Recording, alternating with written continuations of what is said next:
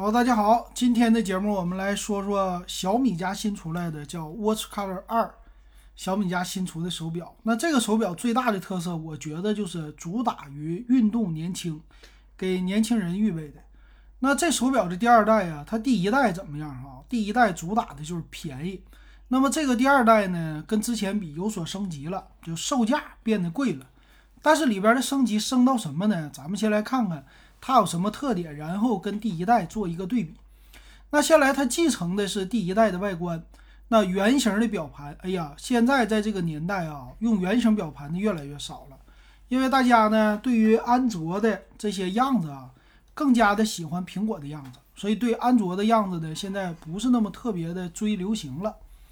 那现在啊，它这次把表盘给增大了，增大到说是一点四三英寸。AMOLED 屏啊，这个屏幕的分辨率说是很高，而且还来一个刷新率六十赫兹。那这个表盘的设计呢，我觉得挺好看的。它是和之前的那些什么华为的不太一样，它特意把表盘外圈做的特别的小啊，就看起来窄，然后显得表盘里边它会特别的大。而且你看啊，看时间长了，苹果的方方正正的，你现在再看圆的，你还觉得。还行，嗯，挺有自己的一个特色的啊。那表带儿呢？对不起，它还是那种属于是树脂的表带。那它这个是表圈儿，他说了，我这个叫金属的表圈儿，啊，说是这个金属一层。那表的重量呢，三十六点三克，并不是特别的重，但是这个多了一层表圈，增加了很多的运动感和一个质感，那就时尚感。那这个挺有特色。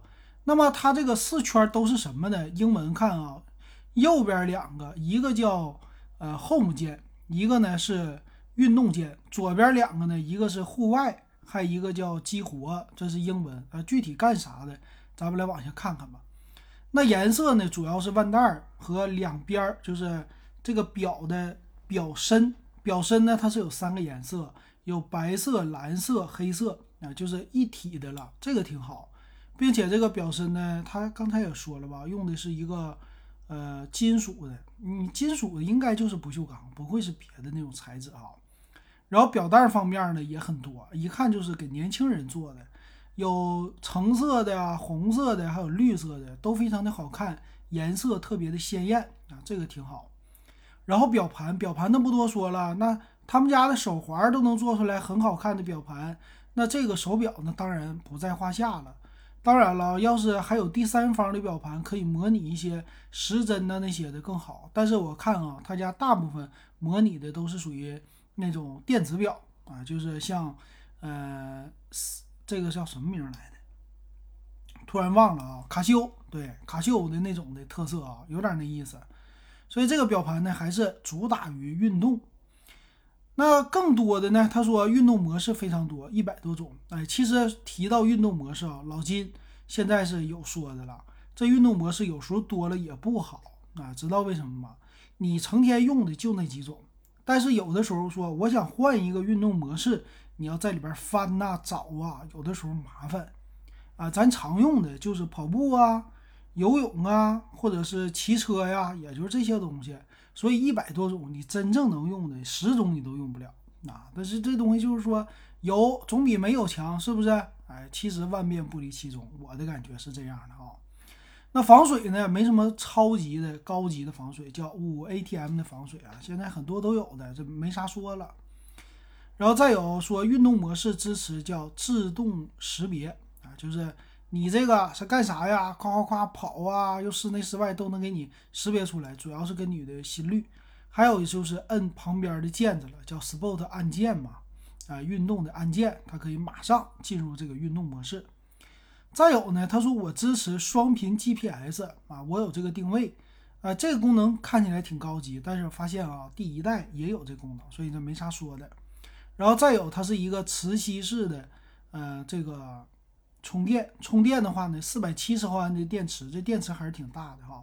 说是两点五小时充满，然后长续航模式是二十四天，普通模式十二天，然后 GPS 模式三十个小时，所以基本上就是电量的焦虑或者充电的焦虑会少一些。那还有呢，由于有 GPS 的功能啊，它也支持叫蓝牙通话啊。这个肯定是有麦克风的了啊，应该也是有喇叭的啊，它会出声的。说是有应急的情况，你点一下就可以啊，这挺好。然后还有什么呀？还有就是心率的这些的监控了。那很多人说了，有没有氧传感呢？我要血氧，是不是？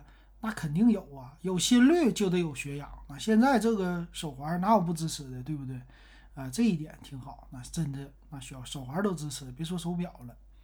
还有一个就是睡眠的监测。那还是那句话啊，手环你习惯二十四小时戴着，但是一个手表你二十四小时戴着你就觉得别扭，为什么？它厚啊，这个还是金属的，晚上还凉。所以真正有多少人愿意戴啊？我觉得。一百个人买买的啊，有二十个人戴就不错了啊。晚上不愿意戴，有的时候图个新鲜戴。那还有什么压力测试啊、呼吸训练这些也都有啊。那还有很多的指标，那不多说了。并且它支持一个叫第三方的应用啊，因为这表盘增大了嘛，第三方的应用里边也有很多的啊，挺好玩的。我觉得，那你要拿它，它这还有游戏呢啊，有华容道啊，这挺好，百度地图。啊，这好玩啊！计算器这都支持，行。但是拿它真的，你要说玩点啥还是费劲的啊。那还配着一个小米的 APP，那不多说了。反正啊，还有一个公交卡的功能，支持多功能叫 NFC 啊，这个挺好。还支持控制自己的这个家里边的家居这些的东西，挺好啊。